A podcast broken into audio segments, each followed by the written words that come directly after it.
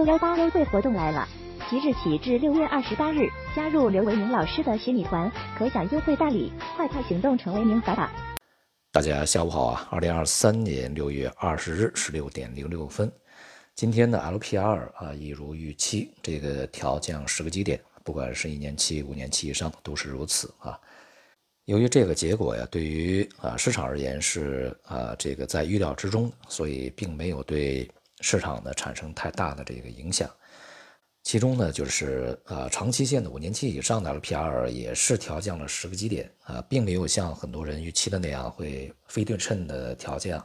呃，像五年期以上调这个十五个基点啊，一年期调十个基点啊，这是市场先前的一个预期啊，因为长期的这个 LPR 如果调降的话，当然它是针对的这个在房地产啊这样的一个行业里面的作用啊，以支持房地产。那么因此呢，使得啊非常多的这个之前的预期呢啊还是显得比较失望啊。但是呢，正是这样的一个对称的啊，就是与这个长短期是一致的一个条件，才是过去一段时间政策呢所透出来的一个这个它本来的信息啊，本来的一个方向。从去年的定调啊，在今年要对房地产行业啊这个有一些措施的支持，开始一直到现在，从来没有啊释放出任何呢去。这个刺激房地产啊，也就是，呃，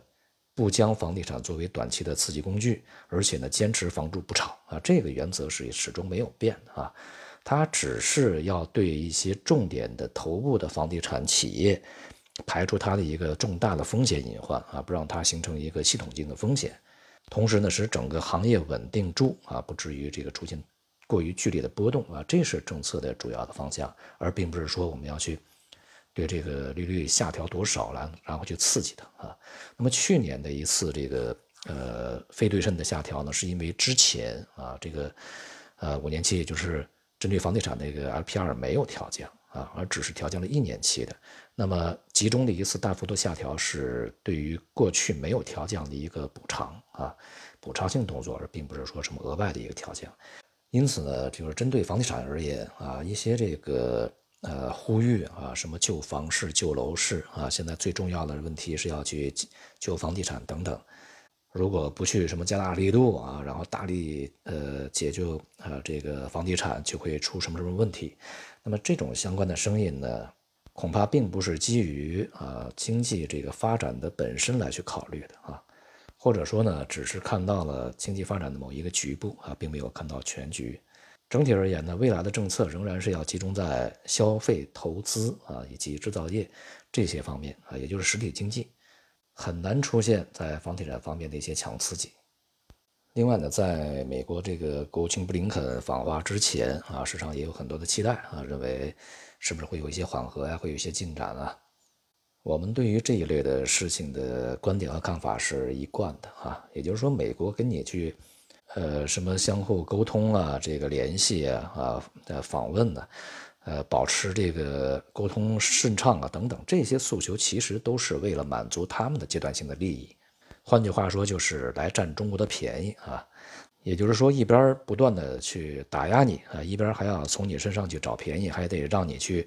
为他做些什么，就这是他们美国的一贯的这种这个想法啊。所以呢，他不会有什么实质的进展啊。因此，我们看这一次的访问呢，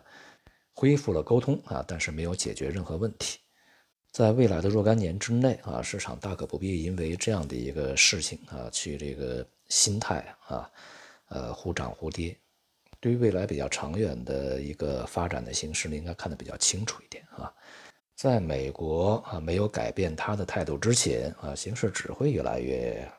朝着紧张、朝着更加糟糕的一个方向去发展啊，不会有什么好转。今天国内市场呢是指数涨跌互现啊，但是个股呢是大面积的下跌，超过三千五百只啊，个股是下跌的。行业板块呢，仍然是在之前表现非常强劲的一些这个像科技股啊啊，还有一些这个比较重要的题材，像国防军工啊，今天的表现也比较良好啊。就像我们在昨天啊所说的，由于市场啊需要等待和观察这个接下来去出台的更多的啊这个提振经济的政策啊措施，所以呢，预计近期啊这个大体而言啊，A 股会在六月份所建立的区间里面呢去进行上落波动。期间呢，不排除一些啊成长这个板块会有一些这个继续的反弹的机会啊，但是总体而言呢，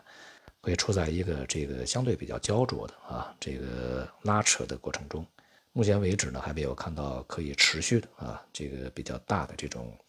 推升市场向上的动能。